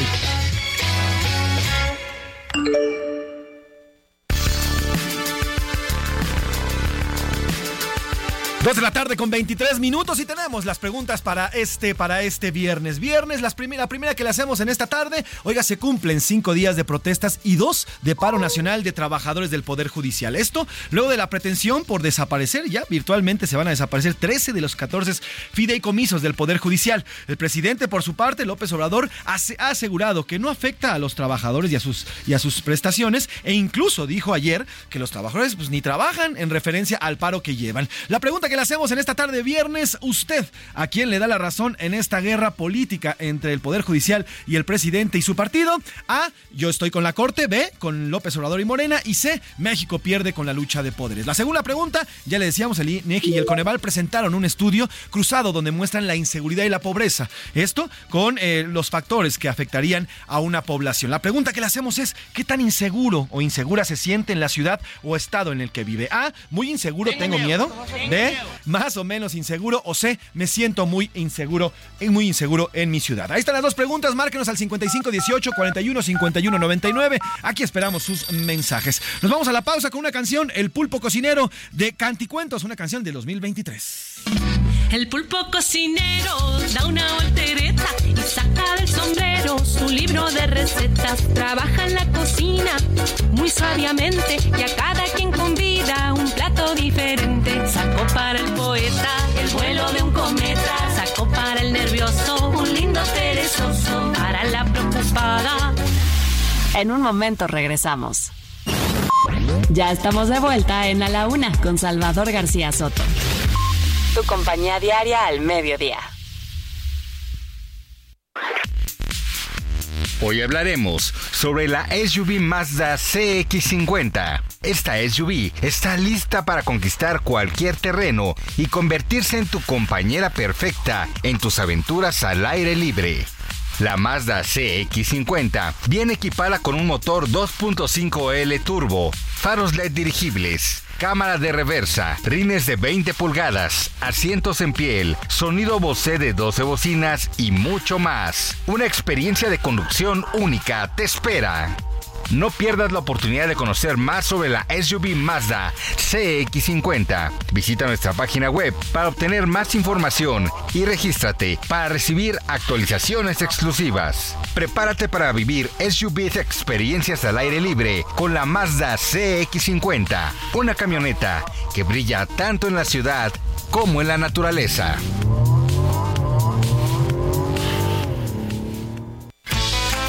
En GastroLab del Heraldo Media Group podemos encontrar a grandes chefs como Israel Arechiga, Gabriela Ruiz, Paulina Abascal, Abel Hernández y otros. Conócelos a través de la plataforma de GastroLab.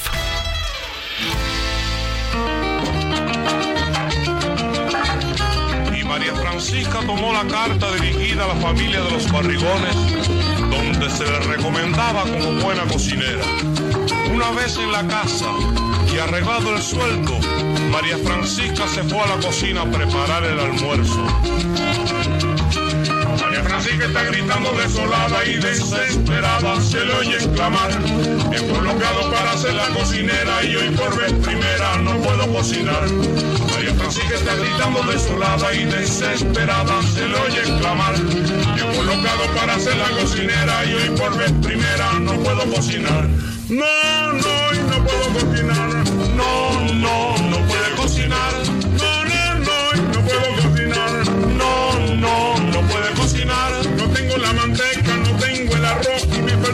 y hasta el chipombón. No tengo ni habichuela, ni carne, ni nada. Esa gente cree seguro que van a almorzar.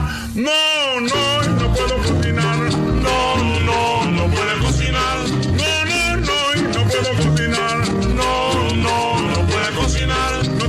Dos de la tarde con 32 minutos. Regresamos con usted aquí en A la Una al ritmo del son cubano. Esta canción que se llama María Francisca de Maximiliano Sánchez Bimbi y su trío Oriental, una canción de 1986 que narra la historia de una gran cocinera llamada María Francisca que por primera vez no podía cocinar porque no tenía los ingredientes necesarios y bueno, estaba apurada porque sus comensales esperaban ya el gran banquete. Estamos homenajeando a los chefs y las chefs de todo el mundo en este Día Internacional del Chef y bueno, María Francisca que le cantan estos cubanos bastante mm, pegajoso el ritmo cubano, pues también también era una gran cocinera. Seguimos con usted aquí en la Laguna.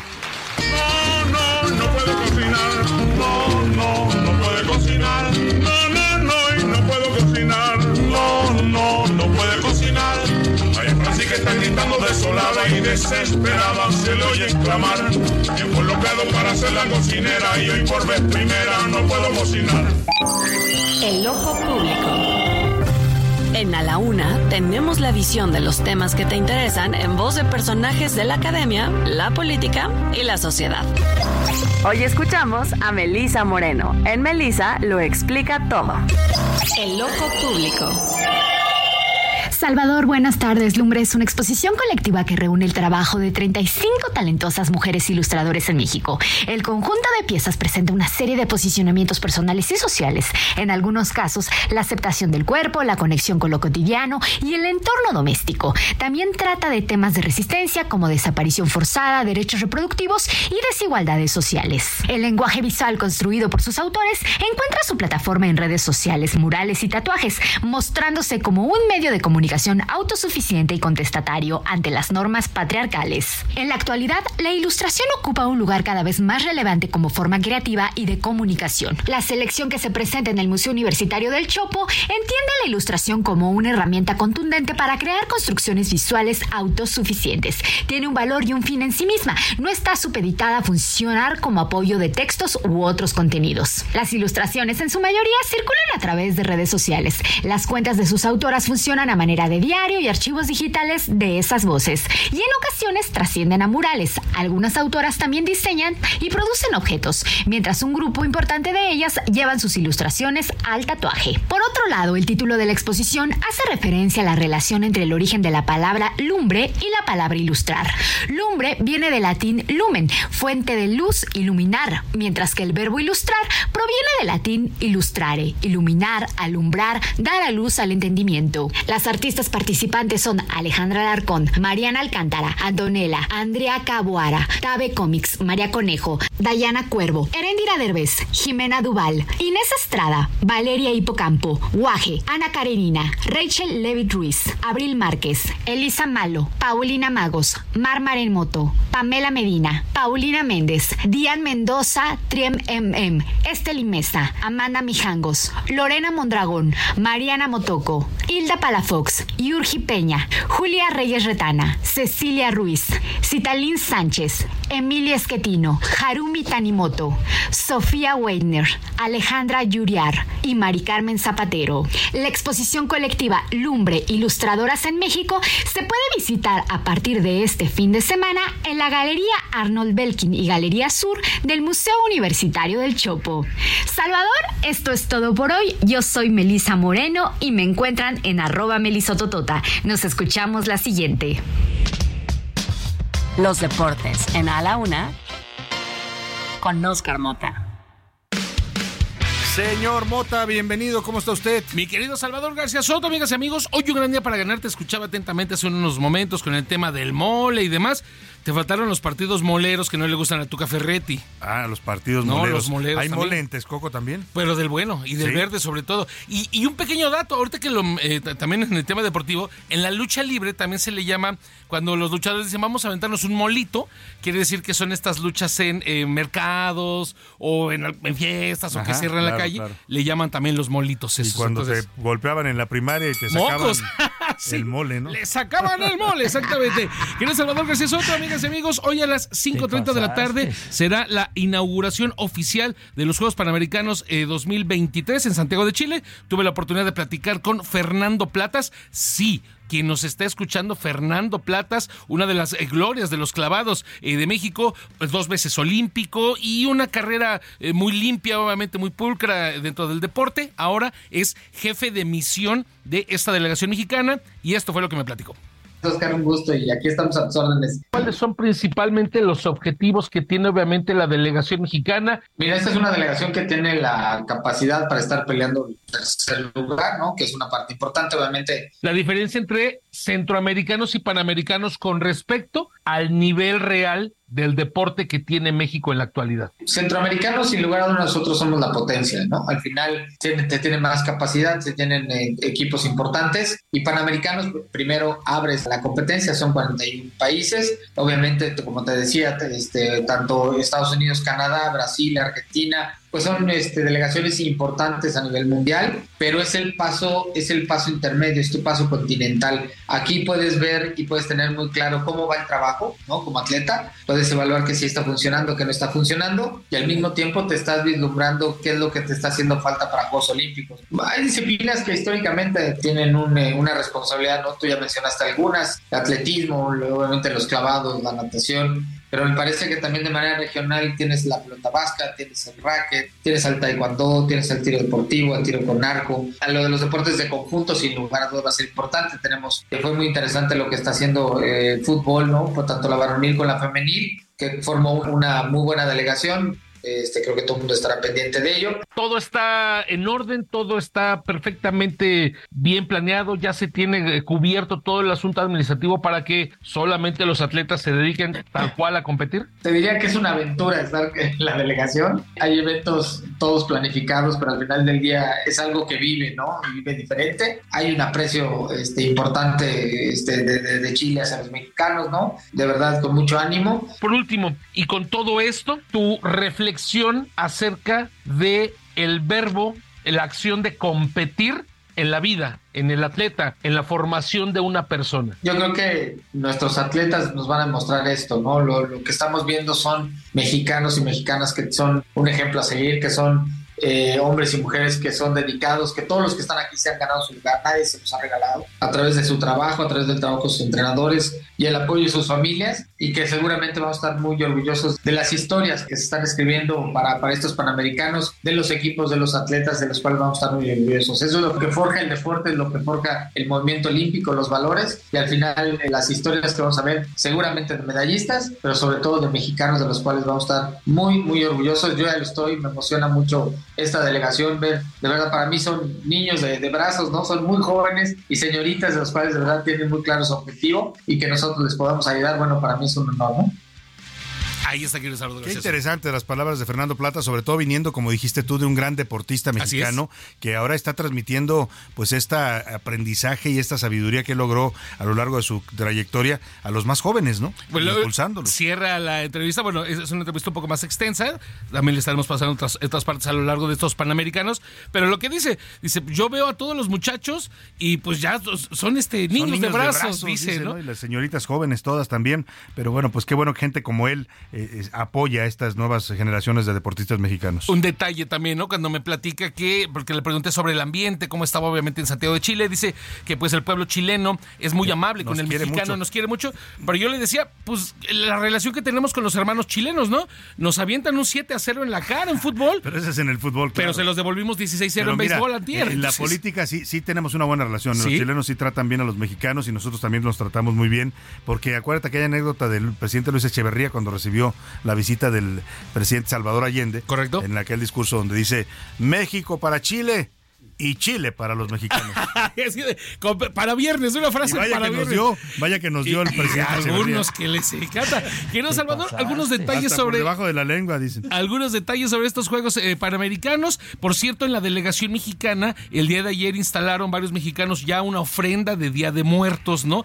Parte de llevar, obviamente, nuestras tradiciones hacia otros países. Entonces, ya hay una ofrenda de Día de Muertos allá, en, la, en la Villa o sea, ya se ve la presencia es mexicana. correcto. Y eh, también algunos detalles: siete mil atletas en total de 41 países en 39 deportes uh -huh. estarán compitiendo. 640 es la delegación mexicana. Hay 36 plazas disponibles para Juegos Olímpicos y México, reitero, eh, tiene una expectativa de lograr entre 30, ojalá poquito más de medallas de oro y por lo menos 25 plazas olímpicas. Entonces, pues esa es la meta. Tercer lugar, dijo Fernando Platas, es a lo que aspiramos en esta competencia. Por ¿no? lo menos revalidar lo que se consiguió en Lima 2019, ojalá exactamente. Logremos más. Correcto, mi querido Salvador García ¿Más Soto. información? Eh, finalmente, para este fin de semana, fin de semana deportivo, Gran Premio de Austin, donde por cierto es el previo, porque ya la próxima semana es el Gran Premio de México. ¿Ya? Entonces, eh, viene este Gran Premio de Austin. Ojalá, híjole, es que lo, lo que hemos dicho aquí, ¿no? De repente cuando tundimos de buena manera, Checo Pérez le va bien, ¿no? Entonces, pues hay que decir, Checo, Checo ya, por favor. Ya, tienes que llegar a México en mejores Hermano, condiciones, ya ¿no? algo. A ver si ya se puede coronar en México, porque no ha ganado ningún premio de, de México, ¿sí? No, eh, se convirtió en el primer mexicano en subir al podio, quedó Claro, en tercer lugar. pero ojalá ya lo no ha gane. ganado. Híjole, por favor, eso ya sería increíble, ¿no? Bueno, pues- NFL y jornada 13 de la Liga MX. Hay un Tigres Cruz Azul, hay un Pumas Monterrey y un Puebla Chivas el día de hoy. Muy bien, muchas gracias, Oscar Hoy un Mota. gran día para ganar. Vámonos a otros temas importantes. A la una, con Salvador García Soto. Oiga, los señores diputados, señores y señoras diputados, eh, la verdad es que pues yo le tengo mucho respeto a la figura de los diputados, porque es una figura que nos se supone nos representa al pueblo eh, en este cargo eh, po- político, cargo de elección. Es la representación de la ciudadanía en un órgano legislativo. Pero la verdad es que hay cada diputado y cada diputada que llegan al cargo. ¿no? Sí debería haber como un mínimo estándar. Eh, Es cierto, la Constitución dice que todos tenemos derecho a votar y ser votados, pero son cargos importantes y cobran bastante bien, ¿eh? Hoy un diputado en promedio debe ganar unos 150 mil pesos cuando bajita le, va, ¿eh? Y si están más comisiones y si tiene más, eh, puede llevarse hasta los 200 mil. Eh, pero eh, la verdad es que, pues no, no, como no hay requisitos, pues cualquiera llega a la Cámara de Diputados y cuando digo cualquiera es cualquiera. Este diputado de Morena, Francisco Javier Borrego, ayer pues se quiso lucir hablando del Día Internacional de la Lucha contra el Cáncer de Mama, pero en lugar de pues hablar de lo que significa este día, la conmemoración, el cobrar conciencia sobre esta enfermedad eh, y apoyar a las mujeres que la padecen, pues el señor terminó felicitando a las mujeres. No sé si las felicitó por tener cáncer de mama o, o por qué. Escuchemos. ¡Qué bruto, focalicero! Por eso hoy en el Día Internacional de la Lucha contra el Cáncer de Mama me sumo y felicito a todas las mujeres de México. Bueno, como dicen, el chiste se cuenta solo. Por si fuera poco, minutos antes la diputada del Partido del Trabajo, sí, también aliada de Morena, Dionisia Vázquez, cambió el recorrido del tren Maya. Esta dijo que la ruta de la obra insignia del presidente, que defienden a capa y espada los morenistas y sus aliados, va a ser, va a correr el tren Maya, dice, desde el istmo de Tehuantepec, escuche usted, hasta el canal de Panamá. O sea, no solo va a ser transísmico, va a ser transoceánico. Y para todos los mexicanos. Lo mismo pasa con el tren Maya, ¿sí? El tren Maya es una obra, es una magna obra para que entiendan. Es un tren que lleva, más bien son dos, uno que es de turismo y el otro que es de carga. Y va a ser un recorrido desde el istmo de Tehuantepec hasta el canal de Panamá. Ustedes no saben qué obra tan magnífica es. Qué obra tan magnífica, diputada. Vamos a cruzar el Océano Atlántico para llegar al canal de Panamá, o el Pacífico, perdónenme, porque en México entraría por el lado del Pacífico, que es donde se ubica eh, el, el puerto de Salina Cruz. Bueno, qué cosa tan terrible de nuestros diputados. Ahí se lo dejo nomás, nomás para que vea quiénes nos representan en la Cámara de Diputados. Oiga, y hablando de otros temas, la canciller Alicia Bárcena, la secretaria de Relaciones Exteriores, acaba de subir un tuit a su cuenta personal en donde dice que por instrucción del presidente López Obrador se está haciendo todo lo que está al alcance del gobierno de México y de la Secretaría de Relaciones Exteriores para lograr rescatar a los dos mexicanos que están eh, en este momento en calidad de rehenes allá en, en, Medio Oriente, en propiedad del grupo Líbano. Se trata de Ilana Gritsevsky y Orión Hernández. Dice que se está haciendo todo con la convicción de que pronto lograremos su liberación. Ahí está lo que informa la canciller Bárcena en sus redes sociales. Y vámonos, si le parece, rápidamente antes de ir a las elecciones en Argentina, hacer un break con los curuleros de San Lázaro que nos hablan de la desaparición de los fideicomisos del Poder Judicial. ¿Dónde quedó la lanita? Quedó en la bolsa del gobierno federal.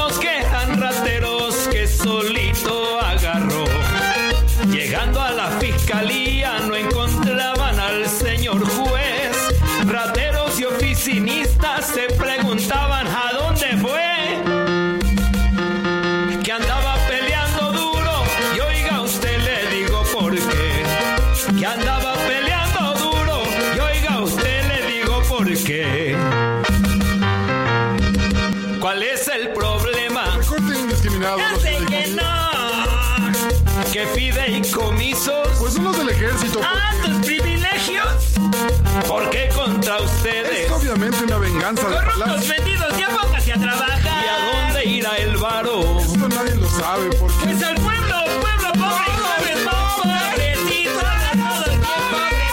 pobrecito, todos. Ahí están los colores de San Lázaro y su visión sobre este tema de la desaparición de los fideicomisos del Poder Judicial ordenada por el presidente López Obrador e instrumentada por la mayoría de Morena en el Congreso. Todavía falta que la apruebe el Senado, pero tal y como actuaron los diputados, es un hecho que el Senado también pues la va a aprobar sin chistar, como le aprueban todo al presidente. Lo que tanto criticaron estos, ¿eh? cuando eran de la oposición, los que ahora son morenistas, que antes eran perredistas, algunos priistas, algunos panistas, siempre criticaban al PRI y en su momento al PAM, porque pues los diputados y los senadores de, de, ese, de esos partidos cuando gobernaban, pues aprobaban todo lo que les mandaban de los Pinos. Bueno, pues hoy los morenistas no solo aprueban todo lo que les mandan de Palacio Nacional, sino que hasta se agachan y besan el suelo donde pisa el presidente.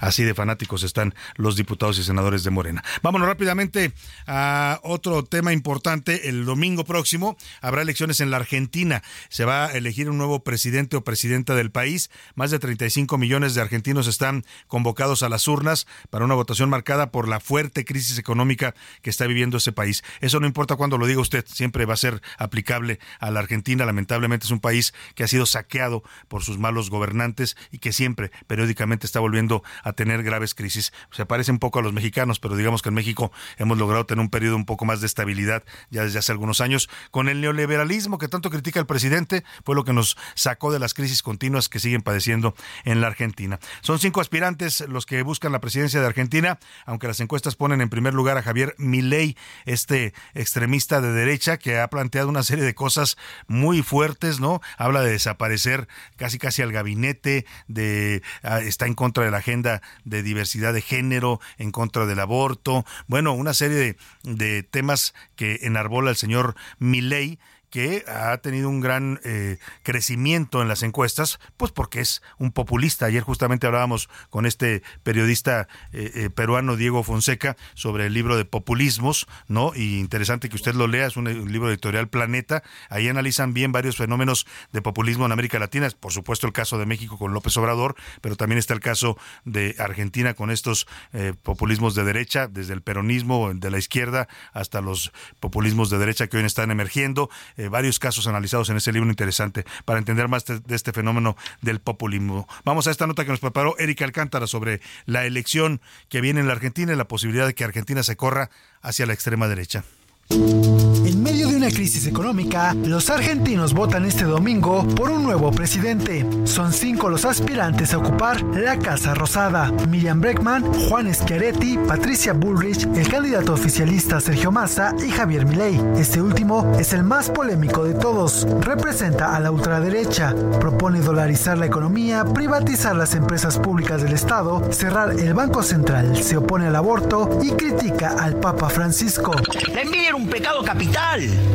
Habría que informarle al imbécil ese que está en Roma, ¿sí? Que defiende la justicia social, que sepa que es un robo y que eso va contra los mandamientos, que, que la envidia, que es la base de la envidia de la justicia social, sí, digamos, es un pecado capital y que por más que lo disfraces con un nombre lindo, justicia social es una aberración. Las encuestas ponen en primer lugar a Milei con 35% de preferencias. De cerca con 30% le sigue Sergio Massa, actual ministro de Economía. La inflación por arriba del 120% empaña sus aspiraciones y no hay razones para pensar que la situación mejore con él como presidente. En tercer lugar, con 26%, viene Patricia Bullrich, la candidata de la derecha tradicional. Schiaretti y Bregman aparecen por debajo del 4%. Para ganar la presidencia en Argentina, se necesita 45% de los votos o un 40% y sacarle 10 puntos de ventaja al segundo lugar. Ningún sondeo anticipa que el domingo se cumpla con este escenario, por lo que habría una segunda vuelta en noviembre entre los dos Eric Alcántara, Heraldo Media.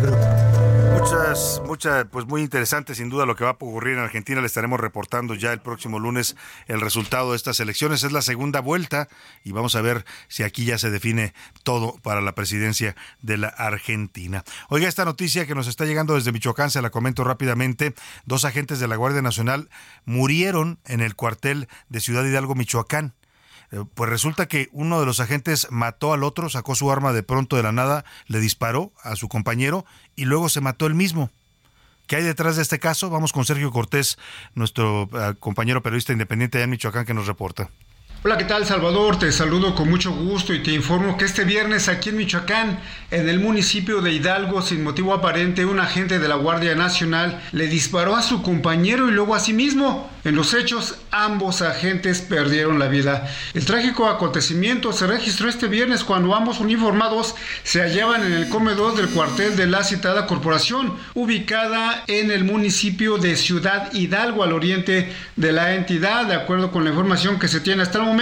El agente identificado como Abelito, sin motivo aparente, le disparó al otro elemento de nombre Víctor F de 33 años de edad, quien quedó gravemente herido. Luego de las detonaciones, el responsable salió al patio, se disparó con su fusil de cargo y falleció, en tanto que Víctor fue auxiliado y canalizado rápidamente al hospital regional, pero murió antes de ser atendido por los médicos. En otro hecho de sangre, Salvador, también este viernes, dos hombres ejecutados hallados en el municipio de Cuitzeo, en la zona conurbada de Morelia, a la orilla del entronque de la autopista México-Guadalajara. Así la violencia en Michoacán, Salvador. Buenas tardes. Muy buenas tardes. Pues extraño este caso que nos cuentas. Lo otro, que aparezca gente muerta en Michoacán ya no es extraño, lamentablemente, pero lo que pasa dentro del cuartel de la Guardia Nacional ahí en Ciudad Hidalgo sí está bastante raro, ¿no? Un guardia que mata a otro y luego se dispara el mismo. No nos resta más que agradecer el favor de su atención hoy y toda la semana. Le deseo que pase un excelente fin de semana, que descanse. En nombre de todo este equipo le doy las gracias. Quédese con Adriana Delgado y el dedo en la llaga. Ya lo sabe todo el equipo de la UNA. Lo esperamos aquí el lunes, precisamente a la una.